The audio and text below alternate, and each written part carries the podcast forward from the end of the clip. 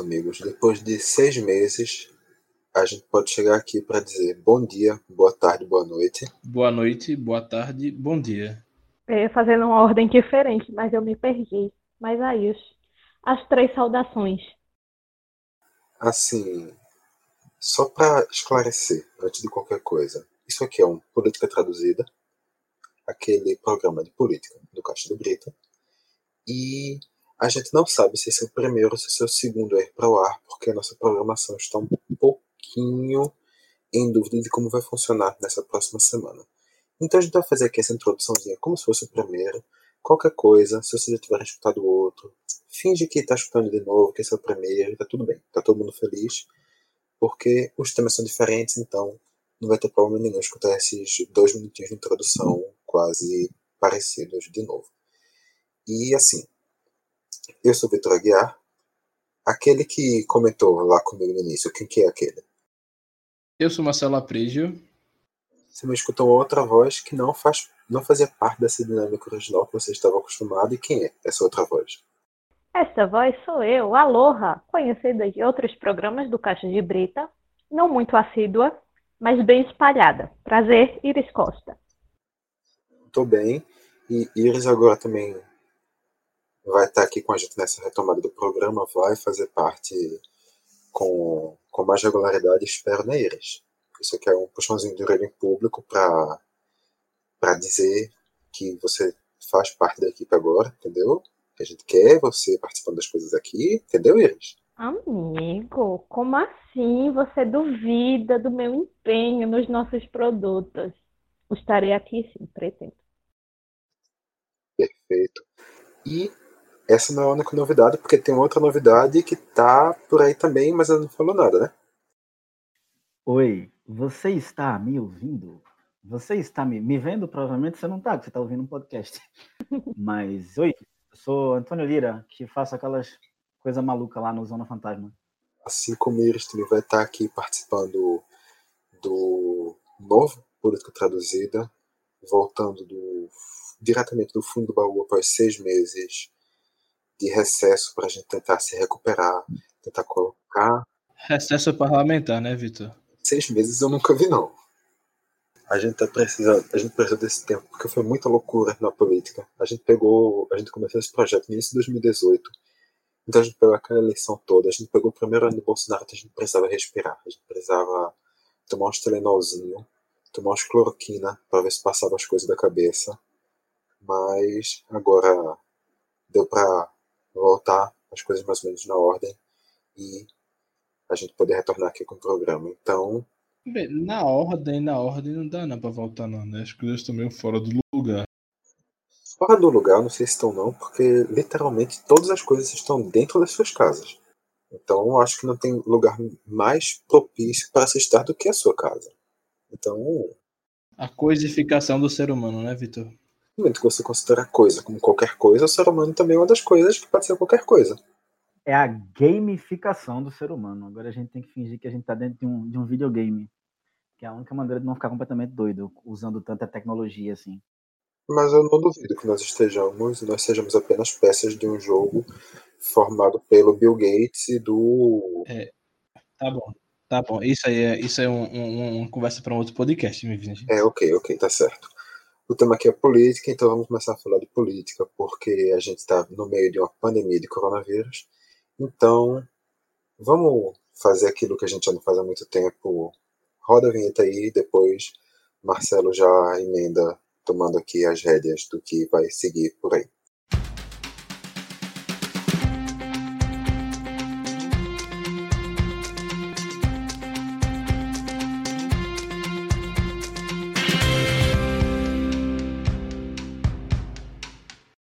Então é isso, minha gente. Está aqui de volta depois de seis meses, segundo o Vitor. Eu realmente não fiz as contas, não sei quanto tempo nós estávamos parados. Mas hoje, remotamente, nós queremos conversar sobre algumas coisas, por exemplo, sessões remotas do Congresso Nacional. E é melhor Vitor me ajudar aí a seguir, que eu estou meio enferrujado nessas coisas. Faz, faz parte, faz parte. É, a gente está aqui gravando a sessão remota e já que o tema hoje é para falar sobre na verdade, isso não é uma sessão remota, né, Vitor? Sessão remota é, é que acontece no Congresso. Ou aqui é uma sessão, enfim, não sei. E cada um em ambientes separados, como indicam as regulamentações da OMS, e nós estamos dentro de um canal único para realizar uma gravação. Acho que dá para considerar isso como uma sessão. Demitido, demitido, nada de remoto aqui. Não? É o quê? É, é Bolsonaro querendo implantar novas medidas no Ministério da Saúde ao, ao bel prazer dele? Olha, já me chamaram de Eduardo Cunha, mas nunca de Bolsonaro, viu? É a primeira vez, Marcelo. é. Mas, enfim, hoje, depois aqui de 10 minutos de enrolação, o programa vai falar sobre impactos dessa pandemia, de tudo isso que, que o coronavírus vem impactando na sociedade, só que olhando para dentro da política, como o ambiente político do Brasil vem sendo afetado dentro desse cenário. E um dos primeiros elementos que se sentiu foi, foi o, o ambiente no Congresso Nacional que a gente chegou a ter os, os plenários fechados, trancados com, com correntes. Depois passou a ocorrer em diversos locais a, as sessões remotas, e isso acaba mudando tanto a dinâmica interna quanto a, a maneira de acontecer as reuniões. Marcelo, como é que tu analisa essa, essa mudança? O que, é que tu acha que como isso impacta? Vou começar aqui, na minha opinião, isso acaba não, não que seja errado, mas que isso afasta as pessoas ainda mais das discussões políticas. E, logicamente que Maia, Alcolumbre, sei lá, Herberto Medeiros aqui, todo mundo presidente de poder que de, de legislativo, digo, que escolheu fazer remotas estão corretos, obviamente. Mas eu acho que isso afasta ainda mais a população das discussões políticas. Primeiro porque o Congresso Nacional, a Assembleia Legislativa, a Câmara de Vereadores já tem, sei lá, sessões enfadonhas, chatas, cansativas com vereadores achando que são deputados, de Carlos Bolsonaro, né? Esse pessoal, assim, algo já, já é bem chato, e pela internet, né? Mas às vezes, tipo, você tem uma internet tão ruim quanto a minha, e fica caindo. Se já é chato assistir quando tá todo mundo discutindo pessoalmente, assim, um na cara do outro, quanto na internet, assim, sem ser pelo Twitter, é pior ainda. Então, a discussão realmente anima, não dá pra, não dá pra negar. Mas. Imagina, Vitor, rapidinho, uma sessão de votação do Senado Federal. Como é que Cátia Abreu ia roubar as pastas de Alcolumbre? Pois é, realmente fica, fica faltando esse elemento dramático, né? Perde a, a emoção, mas não, dá, não perde toda a emoção. A gente viu aqui no Recife mesmo, então, não lembro, na verdade, se foi na Câmara de Vereadores, se foi na Assembleia Legislativa, de Pernambuco no caso, mas teve congressista, um representante. Um parlamentar. Parlamentar, obrigado pela Foi palavra. Câmara mesmo. Na Câmara, pronto. Aparecendo completamente despido no meio de uma sessão. A gente já teve esse momento. Se isso não é um momento que traz uma emoção de alívio cômico, eu não sei realmente o que seria. Rapaz. É engraçado porque a gente sempre. Pode falar, Antônio. Foi, falei. Não, não, é engraçado porque a gente sempre a gente pensava que aquela, aquela deputada eu esqueci o nome dela agora, mas dançando, quando um, uma, um colega não havia sido. Não sei se lembra dessa cena, que era uma deputada dançando, quando comemorando alguma, alguma decisão que gerou uma, alguma impunidade. E a gente achava que um deputado dançando e o dólar na cueca ia ser a pior coisa, né? Mas a gente mal imaginava tudo que ia acontecer de lá para cá. Saudade do tempo que a gente achava que dólar na cueca era a pior coisa possível.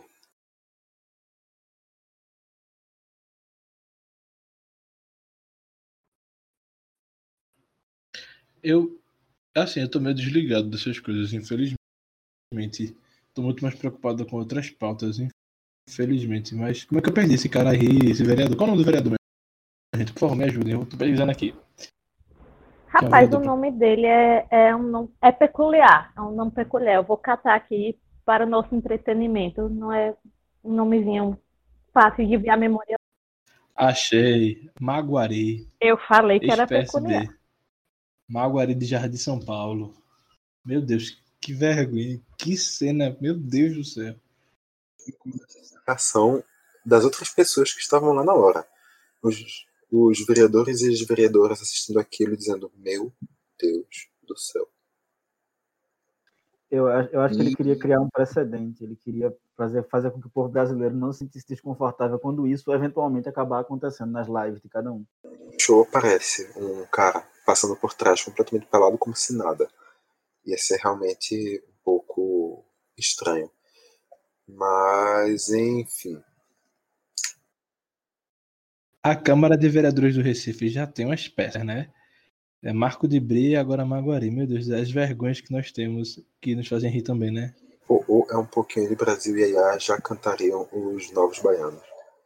Mas, Iris, na tua visão, tu vê algum tipo de impacto que isso possa trazer na questão política, que essas sessões remotas, que esse fechamento dos plenários, que isso possa trazer algum distanciamento, algum, alguma coisa nesse sentido? Assim, impacto, eu acho que é inevitável. Eu acho que qualquer mudança traz impacto. Principalmente quando se trata de um ambiente tão regrado normalmente. Assim, né? Sem falar das baixarias, ignorando isso. Mas são, tem rituais, é um ambiente, tem toda uma cerimônia. E você tem que transportar isso para um ambiente virtual, né? Então, é, é claro que vão acontecer mudanças principalmente no que tange, acho que o contato mesmo humano, o bate-boca e, e argumentar mesmo, o corpo a corpo. E concordo com, com o Marcelo no que ele diz que afasta, é óbvio. Tipo, eu acho que tirando os jornalistas que são obrigados a ficar assistindo aquelas lives para poder fazer matéria, eu, eu não me imagino como potencial interessado a gastar minha internet, minha paciência para assistir então, realmente, acaba afastando. Só que é o que tem para hoje, né?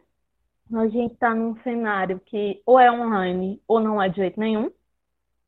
Então, vai no que tem, paciência. Meio que uma versão piorada da TV Câmara. TV Câmara ainda dá para assistir e tal, mas piorando já fica realmente complicado. Já dá para assistir, no caso, forçando mesmo. Tipo, mas, enfim.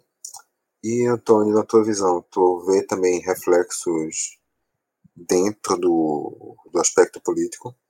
É, não, eu, eu, tenho uma coisa que eu, que eu acho que, que nesse momento de impeachment, né, o que é que as coisas mudaram muito, mas geralmente a coisa dos discursos inflamados, né, elas se viam um pouquinho para meio que criar as narrativas, né, de, de punir esse ou aquele político. De alguma forma, eu acho que a live ela deixa meio que assim, você você não tem como ficar interrompendo o cara, porque se interromper o cara, você não, não escuta nenhum dos dois, então você não tem você é forçado a falar num tom muito mais ameno. E eu acho que desinflama um pouquinho no momento em que eu acho que seria muito importante que tivesse muito inflamado. Entender que isso, em algum ponto, esfria alguns debates políticos. Isso.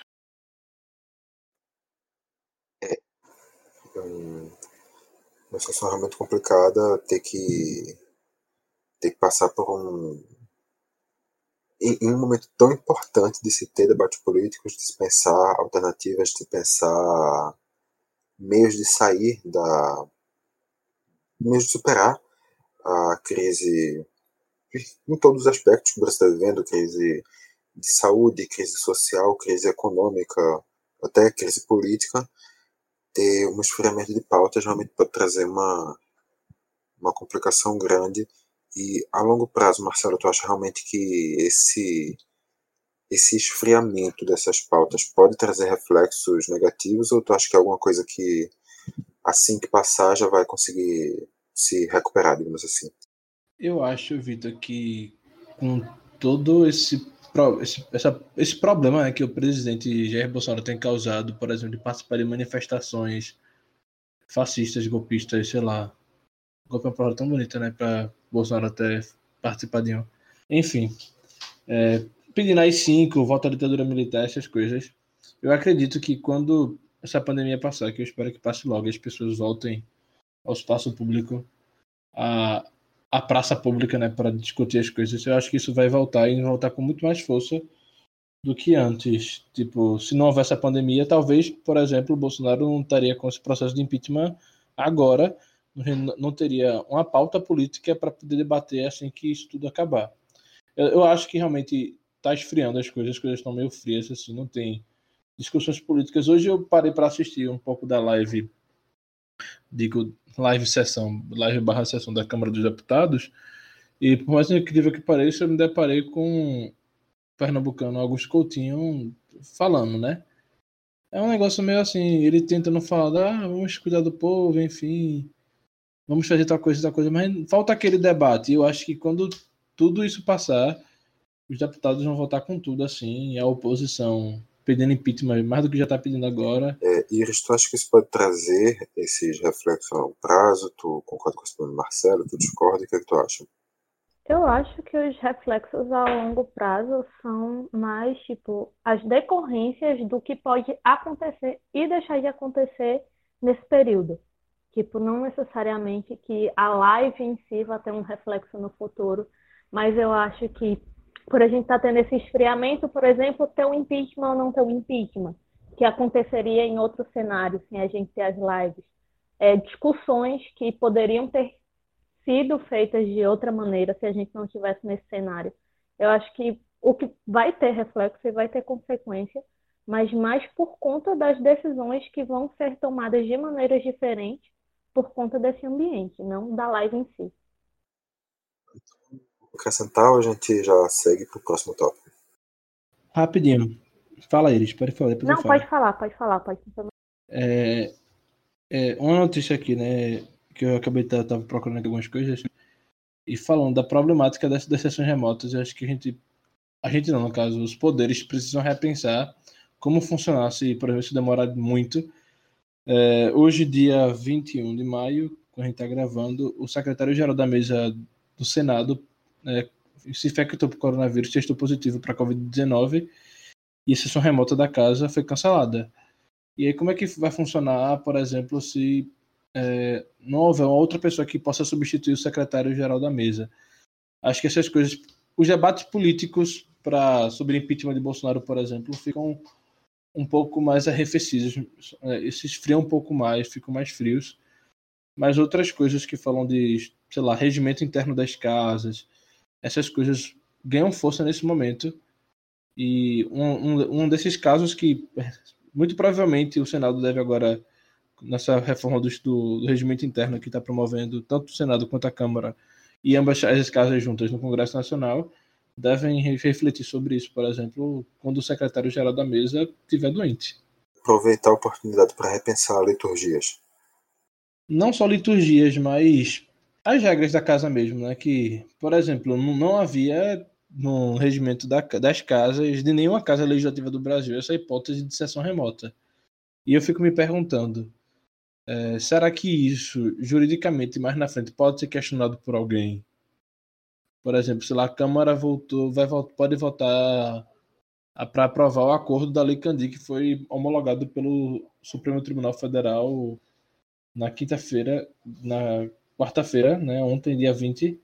E aí, quando voltar, se for sessão remota, será que mais na frente, por exemplo, o Poder Executivo pode assinar o próprio STF para julgar a sessão da Câmara que não estava prevista nem na Constituição, nem no regimento interno, nem em lugar nenhum? Vamos para não chegarmos a esses finalmente, mas realmente não dá para duvidar que haja encaminhamento para esse lado. Antônio Iris, algo mais a acrescentar?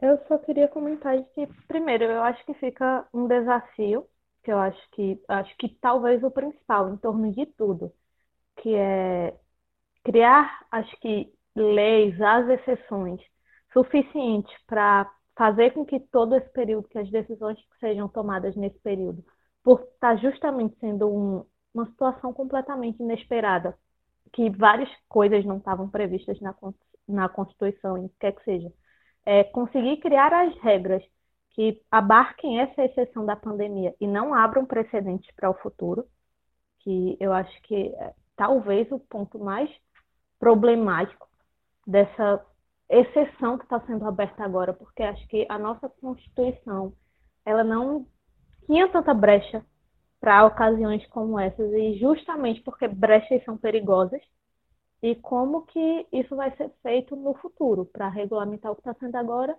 e não abrir precedentes perigosos.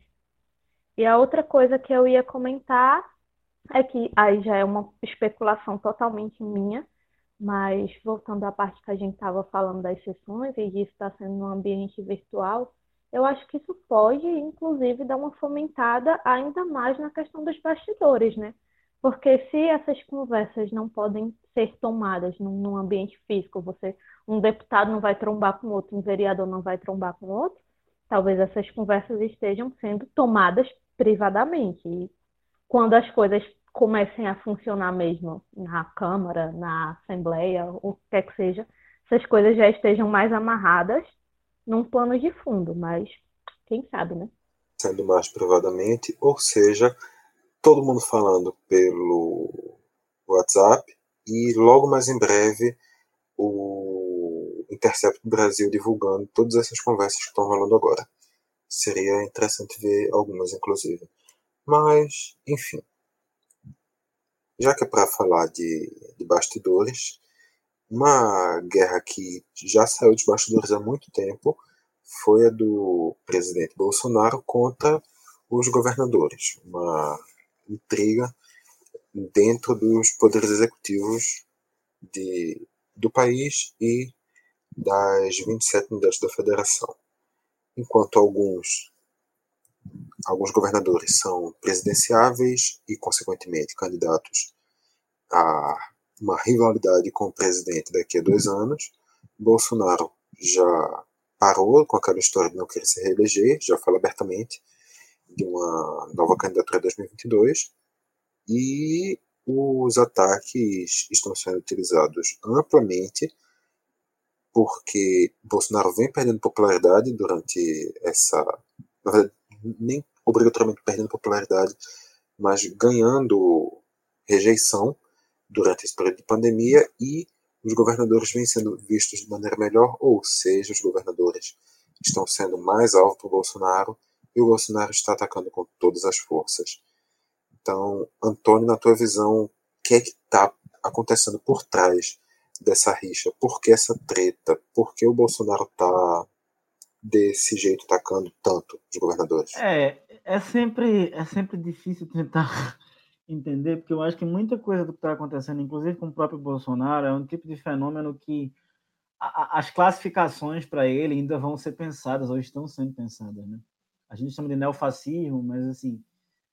É, então, eu não sei, é, é, pelo que eu tenho lido e tentado entender e visto, eu, eu, eu acho que. Eu não sei, eu já desisti de tentar entender como é que funciona a psicologia de Jair Bolsonaro, eu acho uma coisa muito complexa não no sentido positivo, mas assim, negativamente complexo, assim, diabolicamente complexo.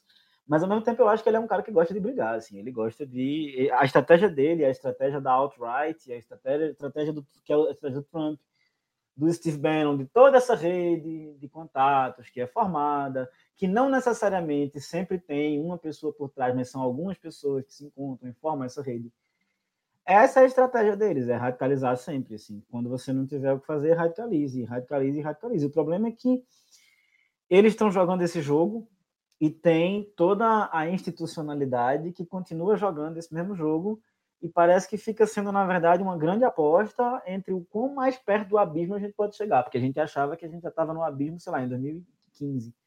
A gente está em 2020 e o abismo ele continua se abrindo e apareceu uma pandemia no meio do abismo. Então, assim, é muito complicado. Mas, Iris, na tua visão, o que é está por trás dessa, dessas posições de Bolsonaro? Por que ele, por que ele tem esse comportamento da briga? O que, é que tu entende daí? Eu entendo que ele é uma grande criança birrenta. E é isso, tipo, não, não tem nenhuma grande explicação maior que essa. Ele é birrento, ele é arengueiro, e ele tá aí. Ele, primeiro, que ele já está fazendo a construção da campanha política dele, né? Ele obteve sucesso em 2018, justamente com isso de peitar, de todos os outros são o sistema, eu sou contra o sistema, então ele continua nessa de contra tudo e contra todos, porque funcionou até agora, então eu acho que faz algum sentido ele manter a estratégia. É, ele tem sido completamente estúpido na questão do enfrentamento à pandemia, então qualquer pessoa qualquer coisa com mínimo de senso está levando isso com um pouco mais de seriedade. Então ainda rola o recalquezinho com os governadores por conta do jeito que eles estão levando a situação, que é bem contrária à situação que ao cenário que ele gostaria de estar levando, que seria um cenário mais aberto economicamente e tal, o povo na rua, se infectando, morrendo, enfim. Então, tem a birra pelo trancamento, pela decisão dos governadores de fecharem mais os estados e as cidades que ele não gostaria de estar tendo. Então, fica esse embate eterno. Acho que o principal é mesmo esse embate com questão ao modo de enfrentar a pandemia. E ainda vale comentar o talvez potencial principal prejudicado nessa história, que é o tão nosso amado Enem, que ficou no meio dessa queda de braço, porque os governos estaduais é, fecharam as escolas com o mínimo de censo. Bolsonaro implicando nessa queda de braço infinita de não querer atrasar o Enem, agora cedeu, né? Vai ter que atrasar, mas por conta de muita pressão e que não ia ter como fazer mesmo, por decisão externa. E enquanto isso, a galera aí, a molecada que tá para entrar na universidade, se debatendo no meio dessa queda de braço, principalmente quem é de escola pública, que as escolas públicas estaduais no ensino, no ensino médio é comandado pelo Estado. E fica essa queda de braço infinito que ninguém vai ganhar, todo mundo vai perder. E é isto.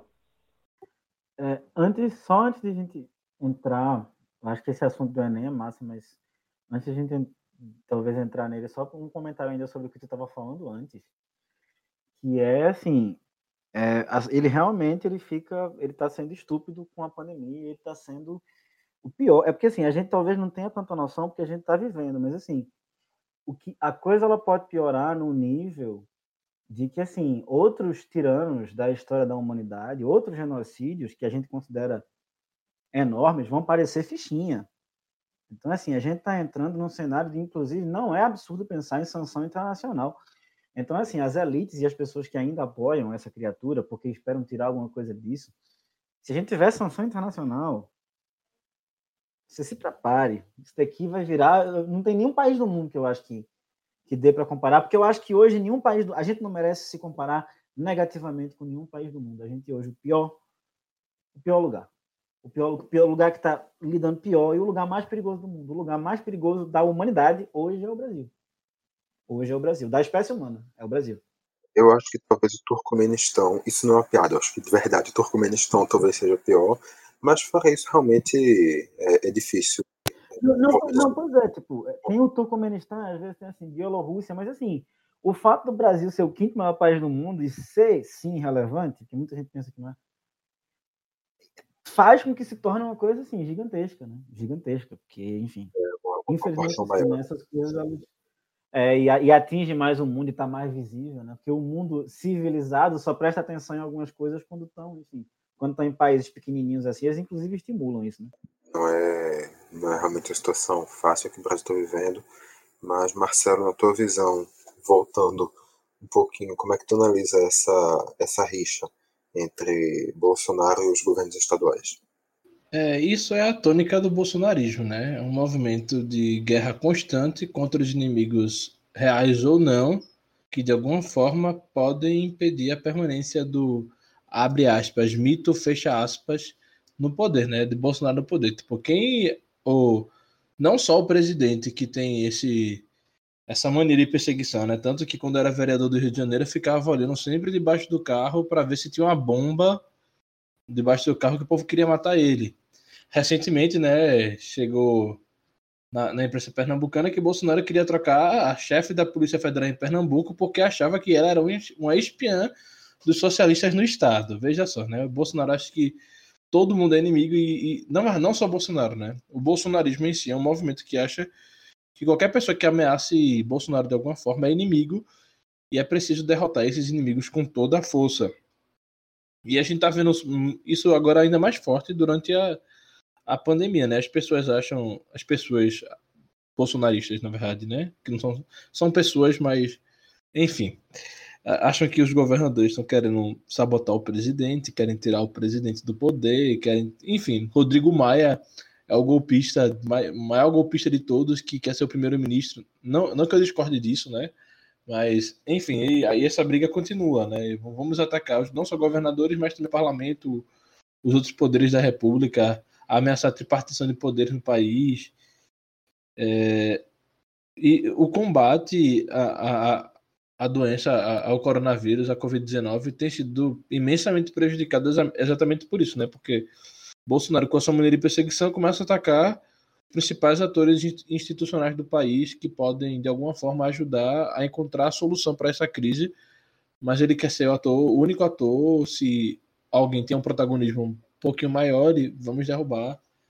É o que acontece no Rio de Janeiro, em São Paulo, né? Que apesar de, dos pesares de serem quem serem, é, o Itzel e Dória estavam começando a ganhar uma notoriedade maior ali, e Bolsonaro começa a ver assim, então vamos botar um freio nisso. E aparentemente isso pode ser uma megalomania minha, assim, de pernambucano, de recifense. Mas aparentemente parece que ele tá achando que Paulo Câmara também tá ganhando algum espaço assim, nacional e quer também ficar numa guerra ainda mais forte com Paulo Câmara. Já esses dias, já umas duas, três vezes, o Bolsonaro tweetou contra o governador aqui, né? É isso, além de Bolsonaro ameaçar os poderes né, com seus movimentos autoritários, estimulando o pessoal a pedir AI-5, ele é um maior perigo. Né? Essa guerra dele, essa essa, essa atuação de guerra dele é, é o maior perigo ao combate, na, o maior obstáculo na luta contra a pandemia. Mais ou menos isso que eu penso, Vitor. Inclusive, Marcelo, essa questão aí que tu citou do Paulo Câmara, eu também já tinha. Eu, eu tava com essa sensação realmente de que ele já tinha tido algum. alguma sensação também pro lado do, do Paulo Câmara quanto a, quanto a isso. Realmente ele não tá nem perto das, dos principais alvos do, do Bolsonaro, que no caso estão no Maranhão, no Rio de Janeiro, em São Paulo. Também não sei nem se ele entra no segundo escalão, mas realmente ele já já está no radar do Bolsonaro, pelo menos. O que. E, Vitor, isso vem, na verdade, antes da pandemia, né? Quando teve o negócio do, do 13 terceiro do Bolsa Família, acho que tudo começou ali. É, 13 terceiro do Bolsa Família, vem governador mandando fechar as coisas. Várias se for fazer um levantamento, a gente vê que Bolsonaro, ao longo desse um ano e cinco meses, né? Não sei agora, posso estar errado. Quase um ano e meio, tem feito vários ataques assim Paulo Câmara. Talvez Paulo Câmara nem tenha tanta relevância nacional, mas o presidente falando tanto acaba notabilizando o governador. Esse é um, um outro ponto que eu já ia questionar agora, que é se essa persistência do Bolsonaro com o nome dos governadores não acaba também fortalecendo um pouco uma possível candidatura, uma, uma linhagem política ou até mesmo o, o governo deles durante esse período. Seguindo contigo mesmo, Marcelo, o que, é que tu acha? Eu acho que com certeza fortalece, mas não sei que, que nível de fortalecimento isso dá, na verdade. Por exemplo, Dória muito provavelmente não precisaria polarizar com o Bolsonaro agora, é, tipo, antecipar a polarização em dois anos, talvez, dois anos e meio, enfim. Acho que foi logo no início do governo que Dória rompeu com o Bolsonaro, que o Itzel rompeu com o Bolsonaro. Eu acho que esses, principalmente esses dois atores, esses dois governadores, não precisavam polarizar agora. Eles poderiam ficar mais para frente, e aí no meio do governo para lá, começavam de alguma forma tentar sabotar o governo Bolsonaro. Agora sim, parecendo um discurso bolsonarista, mas eu acho que eles fariam isso. Mas eu acho que Bolsonaro começando a perceber as movimentações deles, sem, sem que eles polarizem contra ele, sem que eles ataquem o seu governo. Bolsonaro começou a atacar antes e acabou dando notabilidade a Dória, ao Witzel, ao Witzel, enfim, a Wilson Witzel, Wilson Witzel, Wilson, enfim, começou a dar notoriedade a eles. Dória já tinha alguma coisa ali, né, que todo mundo já detestava a Dória, eu mesmo detestava há muito tempo, por isso que eu gostava ainda mais de Márcio, Márcio França, ou Márcio Cuba, como diria a Dória, né. Enfim, eu acho que Bolsonaro notabiliza assim, os governadores, Flávio Dino, por exemplo, é um nome forte entre os eleitores com tem uma pesquisa qualitativa, quantitativa, na verdade, quanto a isso. Mas eu acho que Bolsonaro atacando Dino, por exemplo, leva ele para outra para um outro lugar, para um outro grupo. Por exemplo, sei lá, minha mãe, que não sabe quem é Flávio Dino, e vê Bolsonaro falando, ah, o governador do Maranhão, dos, dos governadores da Paraíba é o pior do Maranhão. Ah, vamos pesquisar quem é o governador do Maranhão. O que ele tem feito para o presidente atacar. Enfim, eu acho que dá, acaba dando autoridade aos governadores sim, mas eu não sei qual é o tamanho dessa notoriedade, qual o tamanho desse fortalecimento que Bolsonaro dá aos governos. Eu acho, inclusive, voltando a falar de Paulo Câmara, quando Bolsonaro ataca Paulo Câmara, e a gente vê isso reverberar aqui no estado, por exemplo, com Alberto Feitosa, Clarice Tessio, a gente começa a perceber que o governador parece se tornar um líder que ele, em off aqui, um líder que ele nunca foi, na verdade. O governador nunca foi líder, só que quando a gente vê esse pessoal atacando Paulo Câmara, a gente, puxa, Paulo Câmara é o líder que Pernambuco precisava nesse momento, assim, algo e eu fico imaginando como seria com Armando Monteiro no governo do estado agora. Armando Monteiro continuaria usineiro petista ou seria bolsonarista? Eu acho que sendo governador do estado atualmente não tem muito como como Bolsonaro está apanhando não. Isso aí é, é realmente sonhos de estados aleatórios. Mas eu não entendo também outra coisa que é Ô, o Victor, conceito. O governador de Roraima, se não me falha a memória, continua sendo aliadíssimo de Bolsonaro e Bolsonaro aliadíssimo dele. Basta achar que cabeleireiro é serviço essencial. A, a questão é, com todo respeito, também entender a, a relevância de, do Estado de Roraima politicamente no cenário nacional, que já é bastante reduzida. Eu não, eu não queria falar nada não, porque eu achei engraçado isso, mas... Enfim, é isso. Quem tem relevância política nacional tá indo contra Bolsonaro. Todo, realmente falar com todo respeito. Ai, mano, nada nada contra nenhum problema, mas realmente não dá para tentar comparar com a visão, a visibilidade nacional, tanto midiática quanto econômica, quanto política, que tem os estados do Sudeste, do Sul, até mesmo é, do Nordeste. Mas eu, me veio agora a cabeça de um governador que no início estava meio que no outro campo de Bolsonaro, né, do outro lado, é, mas aí agora parece que está voltando ao bolsonarismo, que é o ex-secretário-geral da OAB Nacional e atual governador do Distrito Federal, Ibanez Rocha, ou como diriam meus amigos de Brasília, o enganês. Então ele está meio ali voltando para o bolsonarismo. Acredito que ele tem perdido, estava perdendo alguma é, aprovação popular, considerando que Brasília é sim um, um lugar onde bolsonaristas ainda dominam um pouco, né? Eu acho que estava perto da aprovação popular, talvez enfrentando alguns problemas no, no, na Assembleia, na Câmara Legislativa, e, e decidiu aí talvez voltar se aliar ao presidente. É, ok. Esse, esse argumento aí realmente tenho que, tenho que aceitar. Mas assim, Iris, na tua visão, essa, esse, essa polarização que o Bolsonaro vem tentando armar é, Marcelo falou um pouco sobre o lado dos governadores, mas como é que tu acha que o Bolsonaro pode sair disso? Tu acha que ele rivalizar com, com esses governadores desde agora, isso pode acabar fortalecendo ele daqui para 2022? Isso pode enfraquecer? Como é que tu acha que isso pode caminhar? Rapaz, é complicado, porque quem é bolsonarista, quem realmente é bolsonarista, já era bolsonarista antes, vai continuar sendo bolsonarista. Não interessa o que Bolsonaro fala, o que ou não importa o que Bolsonaro fale, não importa o que Bolsonaro faça, essas pessoas vão continuar apoiando. O que elegeu Bolsonaro não foi o núcleo duro e bolsonarista. Foram todas as outras pessoas que acabaram indo nele por conta de um cenário que estava ali naquele momento em que é, quem estava disputando com ele era Haddad, enfim, o, o cenário que se formou na época das eleições. Eu acho que para o público de Bolsonaro, ele continuar rivalizando com todo mundo é uma estratégia que faz sentido, porque é o que funcionou para ele até agora. Eu, eu nem imagino ele adotando uma estratégia diferente. É aquilo para Bolsonaro. Quem não tenha o sobrenome Bolsonaro ou Trump não é aliado, é inimigo. Então, todo mundo é inimigo dele na cabeça dele. E é uma estratégia que funcionou até agora. Então, a, essa polarização dele com todo mundo só beneficia ele. E, de resto, se vai funcionar para a campanha daqui para lá, sinceramente, eu não sei. Porque tem muita, mas muita, mas muita coisa que pode acontecer nesse meio do caminho. Principalmente porque a gente está no meio de uma pandemia. Então, a gente simplesmente não sabe. A gente não sabe se Bolsonaro vai sofrer um impeachment daqui para o final. Que do jeito que as coisas estão indo, se ele não começar a ceder E se ele não começar a, a abrir os olhos e se adaptar para o cenário atual, que ele vai ter que mudar de postura. Eu concordo com o Antônio e acho que as sanções internacionais podem vir com pressão externa, pode ainda piorar a situação dele aqui, que no momento já não é boa.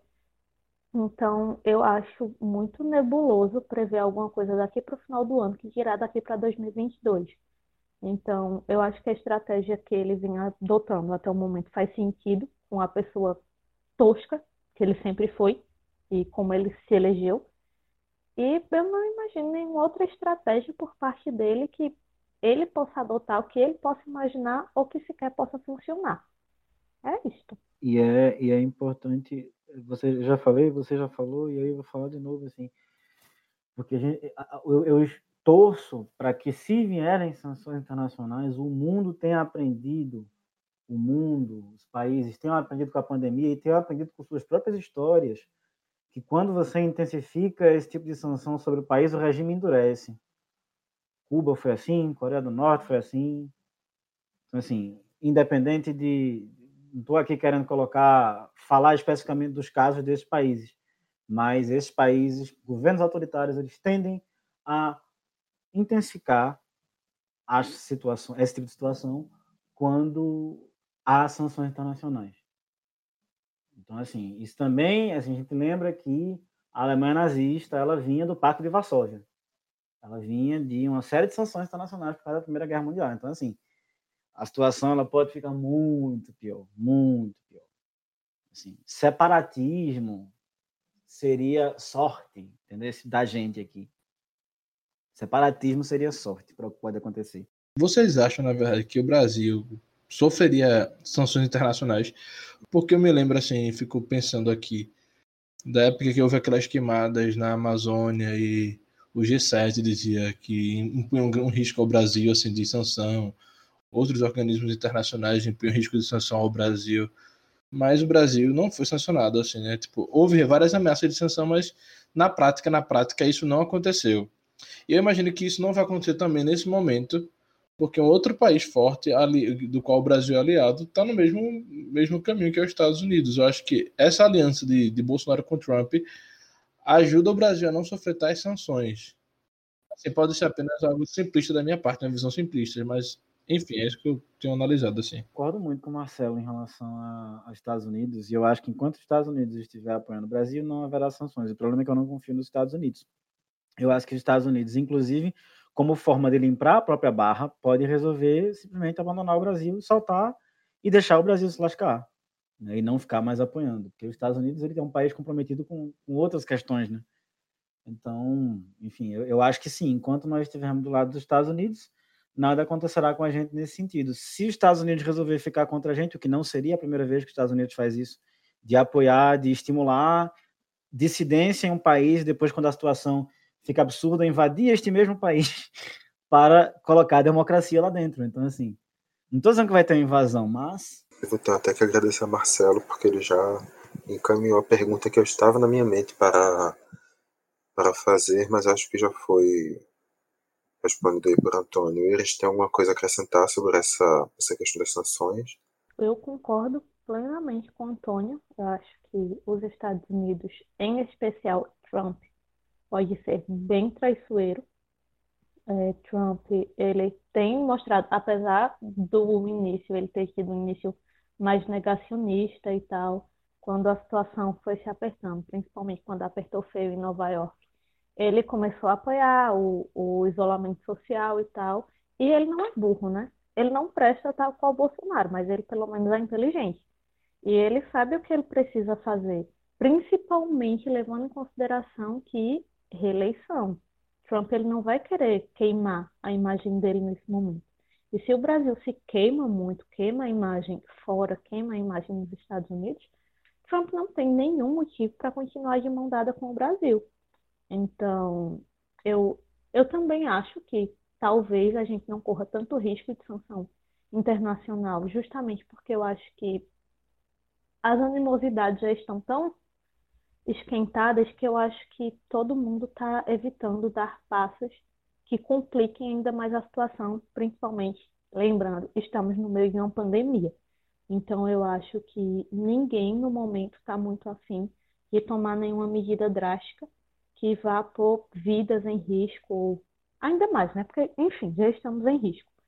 Mas eu, eu acho que é isso. Eu acho que Trump é traiçoeiro e vamos rezar para o povo não se importar com a gente por enquanto. Ô Iris, é, só fazendo um, um, adendo aí, tu falasse que Trump no início era negacionista, mas depois começou a, a ouvir de alguma forma mais. Não, não falasse com essas palavras, né? Mas ele passou a ouvir um pouco mais a ciência. Mas hoje, dia 21 de maio, Trump disse é, que não pretende, abre aspas, fechar o país se houver uma segunda onda de coronavírus nos Estados Unidos. Fecha aspas. Veja, Trump volta a, a, a negar essa força dos Estados Unidos e no, na, no mesmo discurso ele, que ele fez lá numa fábrica lá de Michigan, acho que fala assim, né? Do estado de Michigan, do Michigan, enfim, não sei. Ele falou que isso veio do, da China, mais uma vez, mesmo discurso do presidente Jair Bolsonaro. E ele, e ele falou uma frase assim: vamos apagar os incêndios. Nós não vamos fechar o país. É algo que na minha cabeça parece muito o que o Bolsonaro faz aqui hoje, né? Tipo, a gente não pode parar o país, não pode fechar o comércio, não pode não sei o que lá, isso, aquilo, outro. Inclusive, hoje também Bolsonaro falou, ontem, na verdade, agora estou confuso, enfim, é muito difícil essas coisas. Falou que estamos na iminência de abrir o comércio quando a gente atinge quase. Não, a gente atinge, sei lá, 8, mais de 800 mortos num, em menos de 24 horas, enfim. Uma grande confusão. E Trump volta a, a, a falar tudo isso agora. Hum, se tiver um novo surto de coronavírus, o país vai continuar funcionando. E é o que Bolsonaro faz aqui hoje. Agora, hoje, esses dias. Né? Eu não sei, então até quando o Trump vai continuar com isso, mas enquanto o Trump continuar assim, imagine que o Brasil continua livre de sanções. Eu concordo, eu só não acho que Trump seja confiável. Agora é uma coisa interessante assim de você pensar de como assim aqui tem um, um conceito que é um conceito que, que ficou meio meio famosinho nas internets, que é o de necropolítica, que é um conceito de um pesquisador chamado Achille Mbembe, eu não sei como é que se fala o nome, mas só que é um conceito que fala de uma política que ela precisa, em grossíssimas palavras, uma política que ela depende da morte para funcionar. Assim. Nesse caso, isso é muito escancarado, assim, porque de fato você vê, não, a gente não pode parar só porque vai morrer gente. O que a gente faz é isso, a gente apaga os incêndios e a gente continua. E a gente continua porque tem que produzir, tem que produzir, tem que produzir, tem que produzir, tem que produzir, né?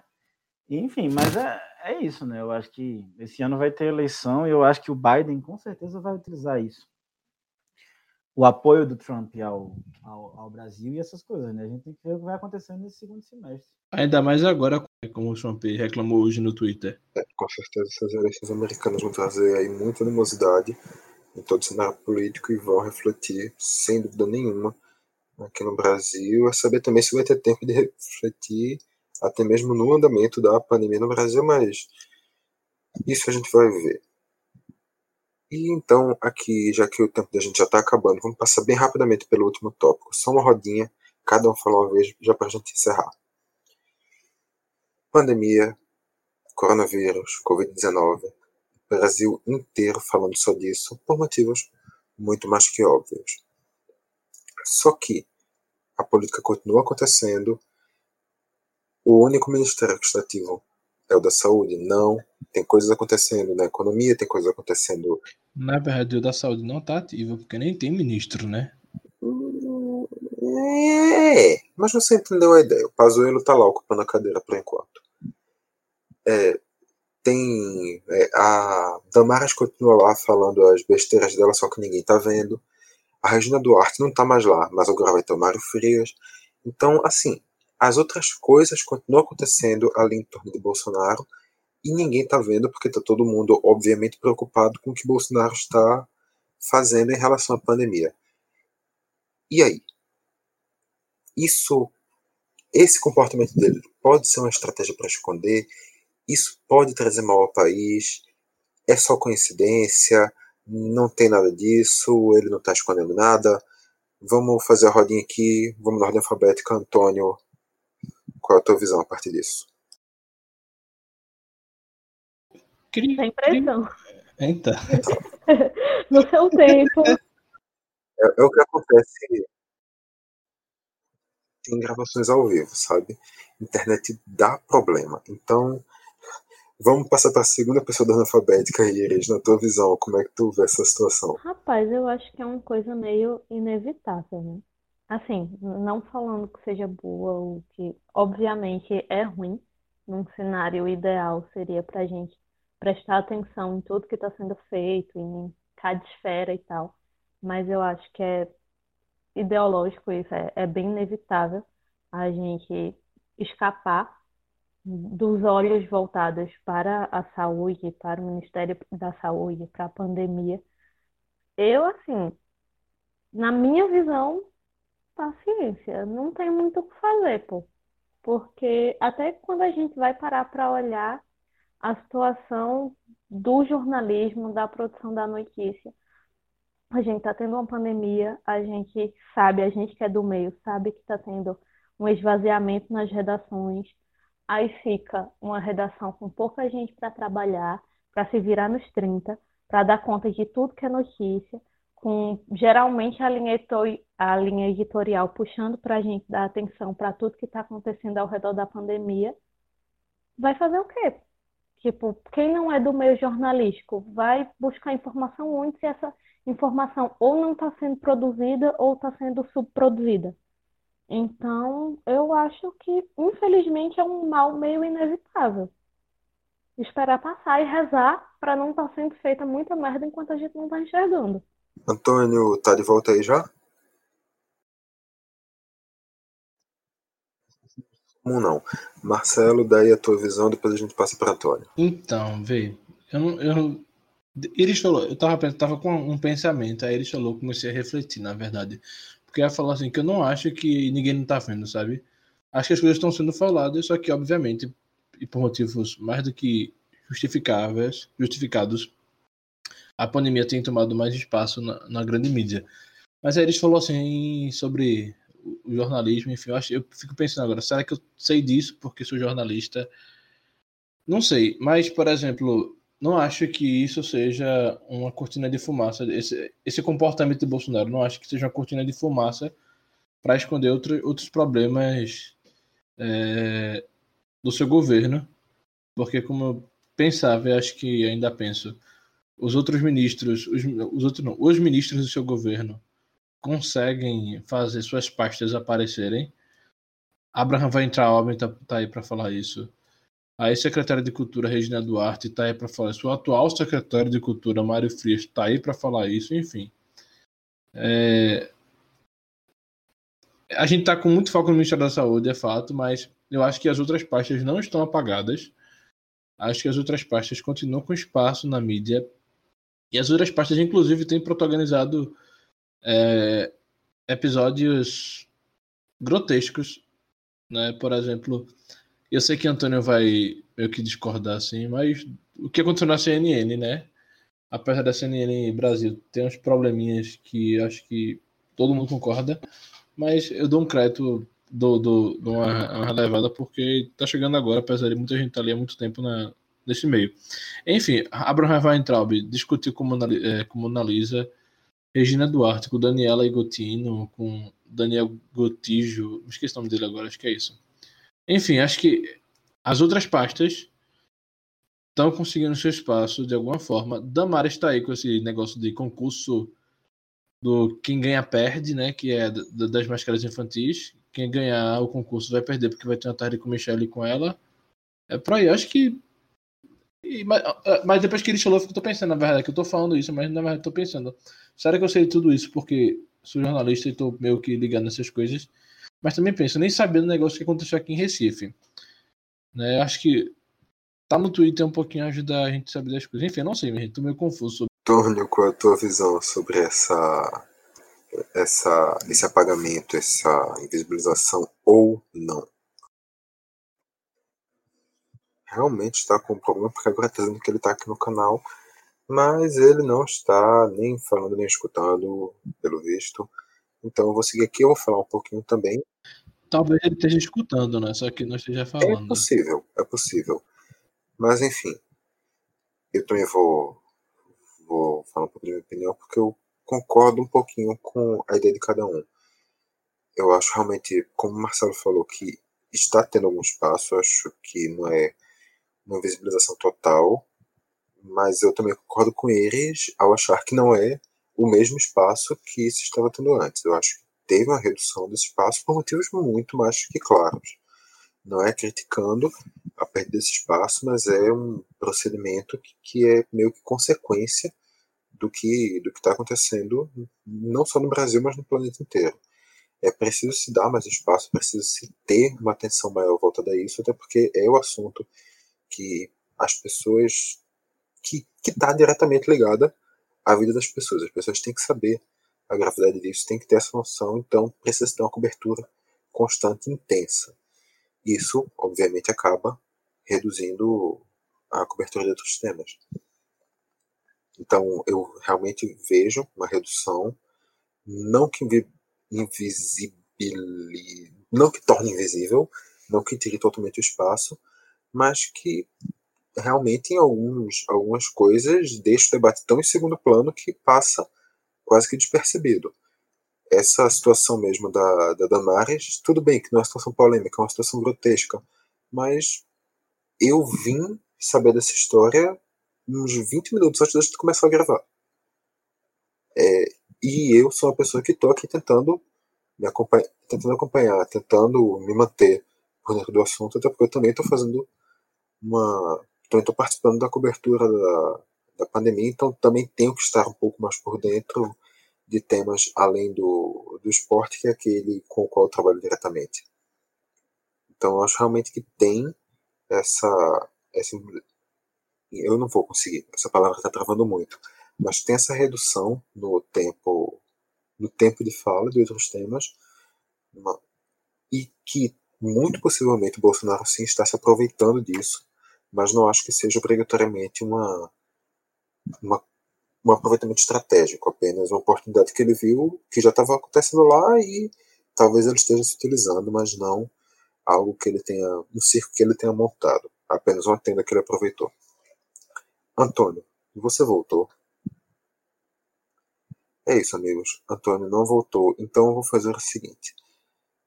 Agora que a gente já, já bateu aqui uma horinha de gravação, vamos caminhar para os encerramentos. Vamos aqui mandar aqueles abraços e beijos, mandar as redes sociais do Caixa, mandar como a pessoa pode escutar a gente, mandar um até breve. Começa contigo, Marcelo. Começa aí o teu encerramento. Na verdade, eu queria ser o último, mas vamos lá. É, eu quero agradecer a todo mundo que nos ouviu, né? Que nos deu sua audiência. Mentira, enfim. Quero agradecer a ninguém, né? Mentira, mentira. Deixa de seguir a gente lá nas redes sociais, no Twitter, arroba caixabrita, no facebook.com.br caixabrita. Facebook ainda existe? Não usa, mas existe. E no Instagram, arroba caixabrita? Minha gente, eu estou, eu estou muito confuso esses dias, me desculpem. É, é isso facebook.com.br caixabrita, Twitter e Instagram, arroba caixabrita. Então, não deixem de seguir a gente lá e também não deixem de seguir a gente nas nossas redes sociais. Nas nossas redes sociais pessoais. O meu é arroba no Instagram e no Twitter arroba marceloapris. Eu tenho comentado algumas besteirinhas nos dois lugares. Então eu agradeço mais uma vez a vocês que passaram esse tempinho aqui ouvindo a gente, é, escutando a gente e talvez conversando aí com a gente, sem, sem a gente perceber que você está conversando com a gente sobre esses assuntos que têm diariamente impactando a nossa vida. E eu vou deixar o, o final para o final mesmo. Talvez você que esteja criticando a gente, chamando a gente de esquerdista e globo lixo. Mas tudo bem. Iris? Então, coleguinhas, primeiro eu gostaria de agradecer a vocês por este momento aqui de, de troca. É, feliz pela minha estreia no Política Traduzida. Já era uma coisa que já era um tema que eu tinha interesse há um tempo, que de vez em quando eu acompanhava as gravações com vocês e ficava com os olhinhos brilhando. Então, estou feliz agora de dividir esse espaço, principalmente porque eu admiro vocês três pra caramba. Então, estou feliz de estar aqui como um par. Eu gostaria de propor a todos os nossos ouvintes e a vocês uma roda de oração para que quando esse programa vá ao ar, eu não seja mais uma mulher desempregada, porque, amigos, o desemprego bateu na porta. Então, vamos rezar para conseguir um novo estágio ou um emprego. E fora isso, eu estou muito feliz. Espero que a gente não se lasque tanto e que, sinceramente, eu, eu vou transpor para aqui o, o comentário que eu faço nos meus círculos sociais. A situação está muito ruim, mas não tem como ser boa. Então, eu espero que quando isso passar, pelo menos eu esteja com todos os meus familiares vivos. O que vier além disso é lucro. É isso. Os pedidos ficam realmente para, para isso, saúde acima de tudo, e que todos consigamos sair bem, que não que, que as perdas sejam as menores possíveis. E também, claro, eles, dedinhos cruzados, torcem por você. Última tentativa, Antônio, você voltou? Antônio não voltou. Então fica aí o abraço de Antônio na mente de vocês. Eu também vou aqui agradecer tanto a Antônio quanto a eles por toparem essa, esse convite da gente, toparem se juntar no projeto e que agora vai ter com certeza muito tempo pela frente da gente dividindo o microfone.